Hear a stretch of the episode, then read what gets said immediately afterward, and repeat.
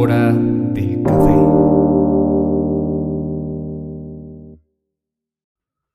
Hola, bienvenido, bienvenida a un nuevo episodio de nuestra hora del café. Lugar de encuentro donde podemos platicar, podemos eh, pues coincidir semana a semana y platicar de lo que surgiría eh, en un café, tú y yo. O así yo siempre me lo imagino y eso me encanta, pensar que, que esto lo escuchas eh, tomando también un café o tu bebida favorita y, e imaginando que, que estamos ahí eh, en algún lugar platicando. Y vaya que la plática es una de mis actividades favoritas, me encanta platicar con todas las personas, amigos, eh, cercanos, no tan cercanos, pero vaya que platicando se puede conocer más al mundo, ¿no? Ver la realidad con los ojos de otro se me hace fascinante. Y pues bueno, bienvenido eh, a esto, nuestra hora del café. Mi nombre es Jonathan Arellano. Si es la primera vez que escuchas este podcast, pues eh, me presento un poco. Soy saxofonista, saxofonista, músico, compositor y amante del café. Por eso se llama esto nuestra hora del café. Eh, y pues bueno, para estar más en contacto tú y yo, si quieres darme tus comentarios respecto a lo que escuches hoy por acá, que me encanta el ejercicio de la retroalimentación, el ejercicio que provoca eh, pues esta conversación, que son tus propias opiniones, me encanta recibirlas. Me puedes encontrar en todas las redes sociales como Joner Arellano, por mi segundo nombre, que es Ernesto, Jonathan Ernesto Arellano, Joner Arellano.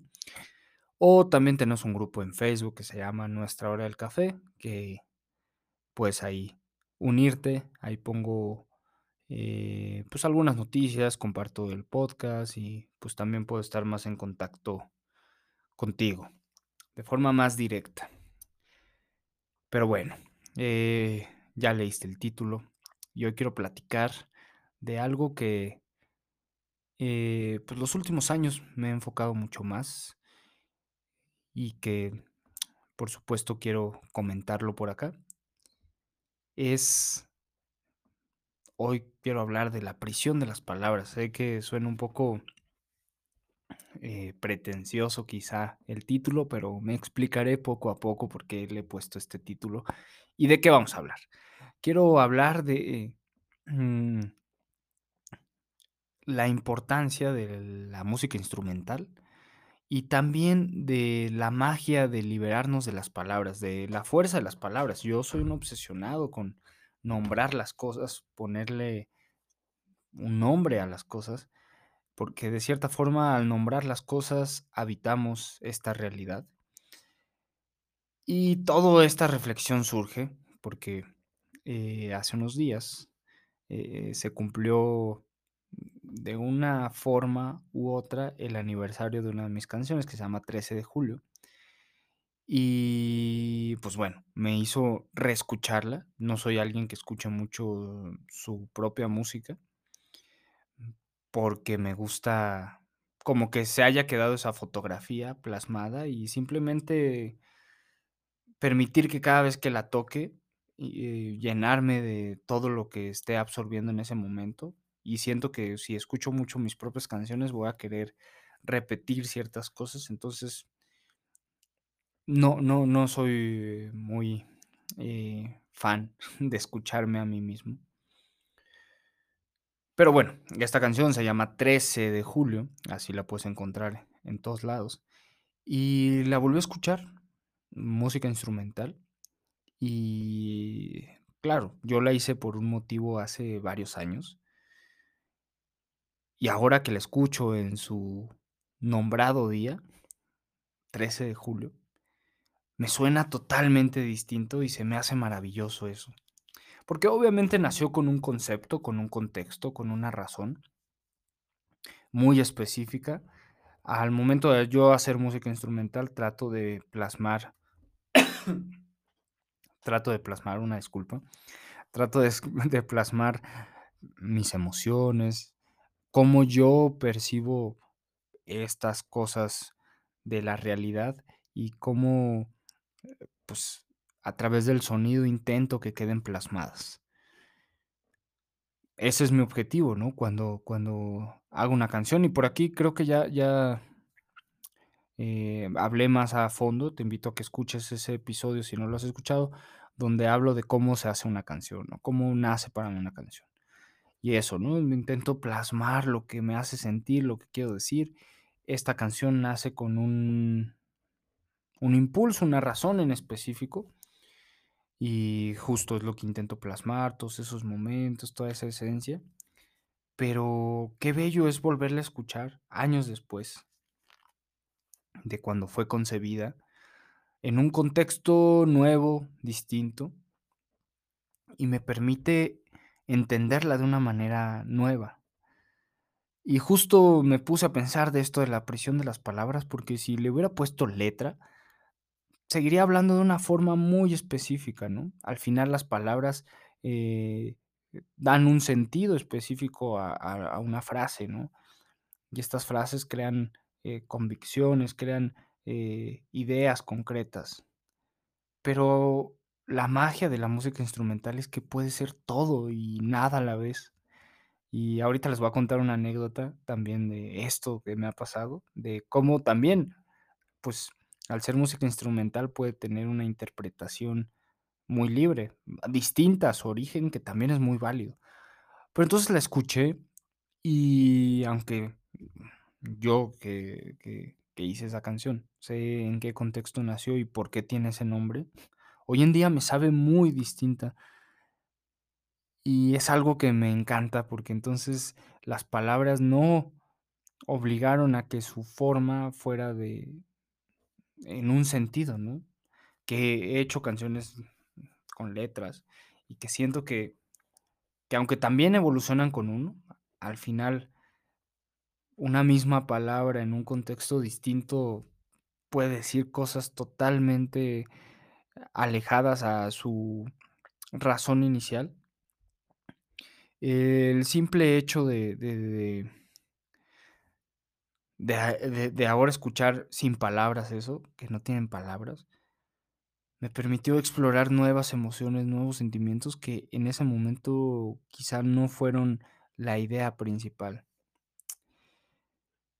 El nombrar las cosas, el ponerle un sentido, a veces se vuelve un enemigo propio. Al final queremos habitar este mundo como yo yo lo entiendo, ¿no? Le ponemos nombres a las cosas, queremos que se nombren de cierta forma porque queremos tener un sentido aquí, pero qué bello es que la música, eh, pueda y exista sin todas estas palabras, ¿no? Eh, y simplemente dejarse viajar como una pintura abstracta. Me gusta mucho hacer la analogía de la música y la pintura, porque aunque son mundos muy distintos, uno, eh, muy tangible y el otro, pues, totalmente auditivo, me gusta pensar que que la música instrumental son formas abstractas que que cada uno, depende del contexto, como lo explico ahora, como yo lo siento ahora, eh, va a determinar las formas que les demos, ¿no? Si vemos cosas más, eh, figuras humanas en esta pintura, si vemos animales, si vemos simplemente, movimientos, y si nos transmite una emoción. Y pues bueno, la prisión de las palabras, eh, a veces es lo que no permite que la música fluya. No sé si a ti te ha pasado escuchar algo que sin saber su título, sin saber nada, que no tenga palabras, para ti puede reflejar reflejar, o a ti te hace sentir melancolía, te hace sentir felicidad, te hace sentir tantas emociones posibles que sabiendo el título cambia totalmente el contexto, ¿no? Justo por eso yo lo hago a propósito, ponerle fechas que para mí son importantes, todas las fechas de todas las canciones que aparecen, Tengo una que se llama 13 de julio, tengo otra que se llama 9 de mayo, eh, tengo otra que se llama 2 de diciembre y tengo todavía en el cajón muchas otras que todavía no saco que tienen varias fechas. Me gusta eh, ponerle de títulos fechas porque eso le quita un poco la personalidad. Ya lo he comentado aquí y en vivo lo comento mucho. Me gusta saber que una fecha para cada persona, para cada ser humano es bien distinta. Para ti un 13 de julio, ¿qué pasó un 13 de julio para ti? Esa es una gran pregunta que me encantaría saber. Eh, para ti fue un día normal, cualquiera, que no tengas mayor recuerdo de él, o para ti fue el día que cambió tu vida, o para ti, eh, no sé, en un futuro sea importante. Me encantaría saber si 13 de julio a ti te dice algo. ¿Qué pasó esa fecha en tu vida? Eh, para mí fue y es un recordatorio a muchas cosas vividas y que ahora escuchar esa canción que nació en una eh, en un momento de caos, de confusión, era plasmar eso, ¿no? Plasmar la nostalgia, la melancolía, la tristeza de extrañar a alguien. Eh, y quitar esos nombres, poner unas fechas. Y eso hacer que hoy en día ese 13 de julio me sepa muy distinto a otros 13 de julio y en 10 años, si vuelvo a escucharla, quizá eh, para mí ese, ese 13 de julio se haya llenado de nuevos recuerdos. Y qué bendición poder llenar esos recuerdos en estos lugares donde no hay letras, no hay palabras que tengan que forzar esta idea. Eso es respecto a la música. Cosa que justo, pues ahora cada vez me gusta más la música instrumental porque siento que puedo explorar muchas más emociones, porque ahí donde las palabras ya no tienen lugar, realmente los sentimientos se pueden explorar, explorarse, ¿no? Y hablando de esas palabras, me pongo a pensar también todas estas cosas que cargamos de emociones en las palabras, más allá de la música, más allá de una canción. Obviamente quería platicarles primero esto de las canciones, pero ah, vaya que es interesante cómo aprendemos a nombrar sentimientos, ¿no? Me surge esta idea de eh, tan ridícula, tan sencilla, de la palabra de cuando le dices a alguien te quiero. Dos palabras que seguramente tú has dicho más de una vez, a más de una persona, y que con cada persona y con cada situación, esas dos palabras, te quiero, cambian totalmente. Y al final intentan reflejar las mismas emociones, pero no son las mismas emociones. Qué bello sería poder inventar palabras y que esas palabras cuando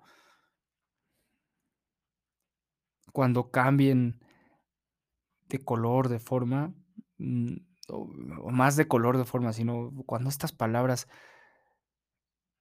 hayan cumplido su función, no tengas que volver a repetirlas para que sean intocables, ¿no? Me, me causa mucho conflicto eso en ciertas cosas, ¿no? En un momento que platico un poco más de mi vida, pero la primera vez que dije te amo, eh, que es un momento fuerte. ¿Por qué fuerte? Porque también nuestra sociedad nos ha construido de que decir te amo ya es un nivel elevado, ¿no? Porque no se le dice te amo a cualquier persona. Bueno, ahora yo creo cosas distintas, pero cuando era más joven y dije por primera vez esas palabras, qué responsabilidad. Recuerdo que, que fue algo que era la forma de nombrar este sentimiento tan inmenso que tenía en mi ser y eran las únicas 2 palabras que podían hablar de esa inmensidad. Quizá te amo no era lo que yo sentía, pero había crecido pensando que esos sentimientos que tenía en ese momento, la única forma de darles presencia era decir esas 2 palabras. Pero la segunda vez que dije te amo, a la segunda persona, que solo he dicho 2 veces, no sé si eso habla bien o mal de mí, pero dirá algo seguramente. Cuando dije la segunda vez, recuerdo el momento, la el la primera vez no lo recuerdo tan bien. La verdad, eh, tenía 17 años y no creo que no, justo porque quizá no era el sentimiento. Pero la segunda vez lo recuerdo muy bien, muy bien.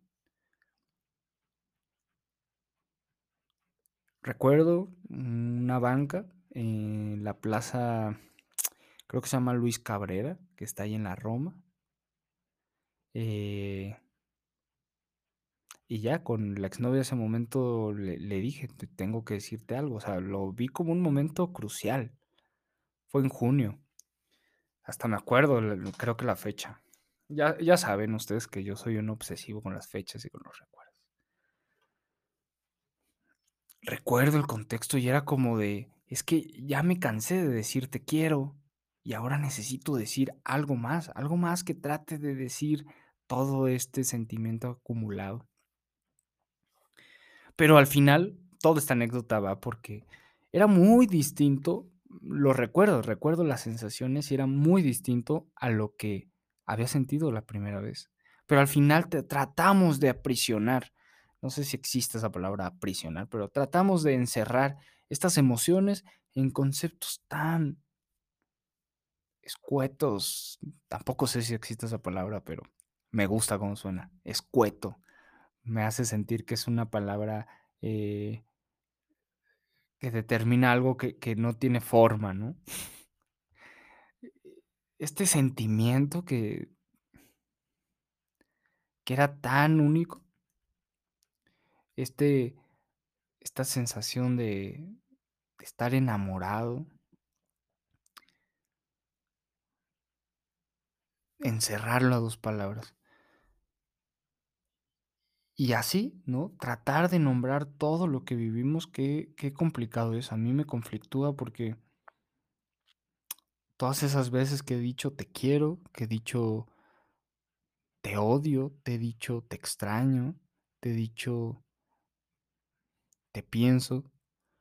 2 palabras constantes en combinaciones distintas que pueden significarse significar cosas muy similares o o no.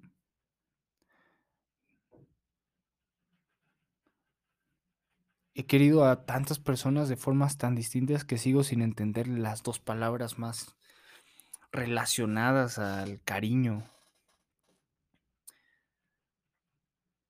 Y me complicó me me complica justo, por por eso es este camino de de la música instrumental de prefiero muchas veces decir con sonidos lo que tengo que decir con palabras, porque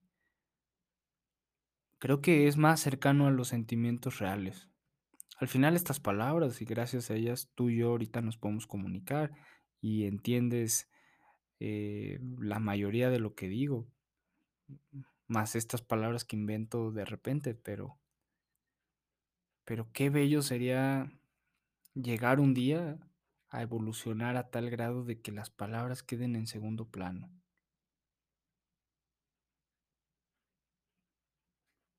Me voy a poner un poco romántico y pensar que el lenguaje más bello que existe, y que no creo que haya sido el primero en pensarlo, para nada, pero creo que el lenguaje más bello que existe es ese que se crea cuando entiendes a alguien con la mirada, cuando estás de cerca con esa otra persona y sin decir nada, dices todo.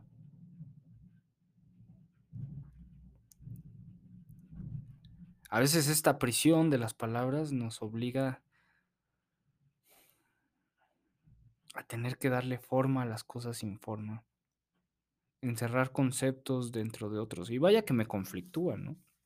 Me es complicado porque al mismo tiempo quiero existir gracias a las palabras. Y digo existir porque quiero ser, o sea, todos estos eh, responsabilidades que las palabras y los nombres te, te dan, como ser el hijo, ser el novio, ser el amigo, o sea, son palabras. ¿Qué, qué es ser un amigo? O sea, con la palabra amigo no puede ser una palabra de tan pocas letras para tantos sentimientos. ¿A qué suena ser amigo? Una amistad, tengo amistades muy suaves, tengo amistades más duras, pero amistades al final, ¿qué es la amistad? Pues esta compatibilidad y este eh, preocupación por el otro, ¿no? Amores tan distintos he tenido, amores muy intensos, salvajes, y otros muy suaves, sencillos, y que los dos se considerarían amores, y en que en los dos diría te quiero, pero son te quieros tan distintos, amores tan distintos que las palabras ya no caben. Y la prisión de las palabras a veces simplemente nos, nos obligan a sentir o, o nos dan sentido a la vida. Pero bueno, creo que por eso me siento agradecido de hacer música instrumental, porque puedo expresar a través de, de los sonidos, emociones que con el tiempo van cambiando también. Por eso digo que escuchaba esta canción y escucho mis canciones instrumentales y hoy en día me suenan muy distinto. Hay una canción que tiene un nombre eh, y que aunque nació pensando en la persona que tiene ese nombre mi, mi canción,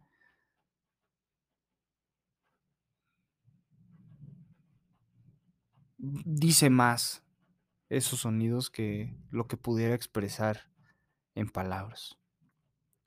Pero bueno, solo una pequeña reflexión de lunes lluvioso. Vaya que la lluvia ayuda que, quizá como estamos rodeados de agua, de la fluidez de ese líquido, las ideas fluyen distinto. Pero bueno, muchas gracias por estar aquí, por escuchar. Espero que nos podamos encontrar muy pronto, que todo siga bien. Y ojalá que la próxima vez que escuches música instrumental y si es la mía, me, me compartas qué te hace sentir. Y justo la anécdota que les platicaba hace rato, ya para cerrar, hace poco me escribieron eh, en mi página de Facebook que si tú quieres escribirme, me encantará leerte. Leo siempre todo, a veces me tardo, pero casi, casi no me tardo tanto. Eh, me escribe una persona de que se le hacía muy romántica. eh, no recuerdo bien las palabras, pero en contexto me decía que era muy romántica una canción que se llama El Ermitaño. Y se me hizo muy curioso, ¿no? Se me hizo muy curioso que me dijera eso, la palabra romántica por, por lo que implica, ¿no? Recuerdo que me dijo, hasta me contó una anécdota de, de que se la había puesto a su novia y, y ojalá mi canción o mis canciones hayan o estén o en un futuro permitan que muchos niños sean concebidos. Qué, qué bella responsabilidad. Pero bueno, eh, me comentaba que se le hacía muy romántica el ermitaño. Y se me hizo muy curioso porque esa canción, yo cuando la pensé, la sensación que quise plasmar, no era algo romántico, sino más bien búsqueda personal. Pero es eso, qué, qué bello que alguien la tome y sienta, quizá por, por la tranquilidad, sienta es, eso, eso relacionado al amor, al cariño, que al final la soledad y la búsqueda es un amor propio, entonces puede tener sentido, pero me encanta que, que tenga mis sonidos la libertad de que cada quien lo vea como quiera. Gracias a que no tengo la prisión de las palabras, se puede, eh, pues, tener eso, ¿no? Porque con palabras las cosas son, ¿no? Me caes mal y me caes mal y la canción dice que le caes mal, ¿no? Me caes bien o te amo y la canción dice te amo. En cambio, con el sonido simplemente es algo de expresión, algo de sentimiento, que desde un lente se puede entender de una forma, que desde otro lente se puede entender de otra forma. Pero bueno, muchas gracias por escuchar. Nos escuchamos, nos vemos muy pronto. Esto es nuestra hora del café. Bienvenidos, por favor, todos los comentarios. Y si te gustó esto, esta reflexión, este café que nos acabamos de tomar, salud. Ah, qué rico es el café, bendito sea el café. Eh, te invito a que pues compartas eh, con quien tú creas que necesite escuchar esto. Y pues ojalá nos podamos leer muy pronto. Hasta la próxima.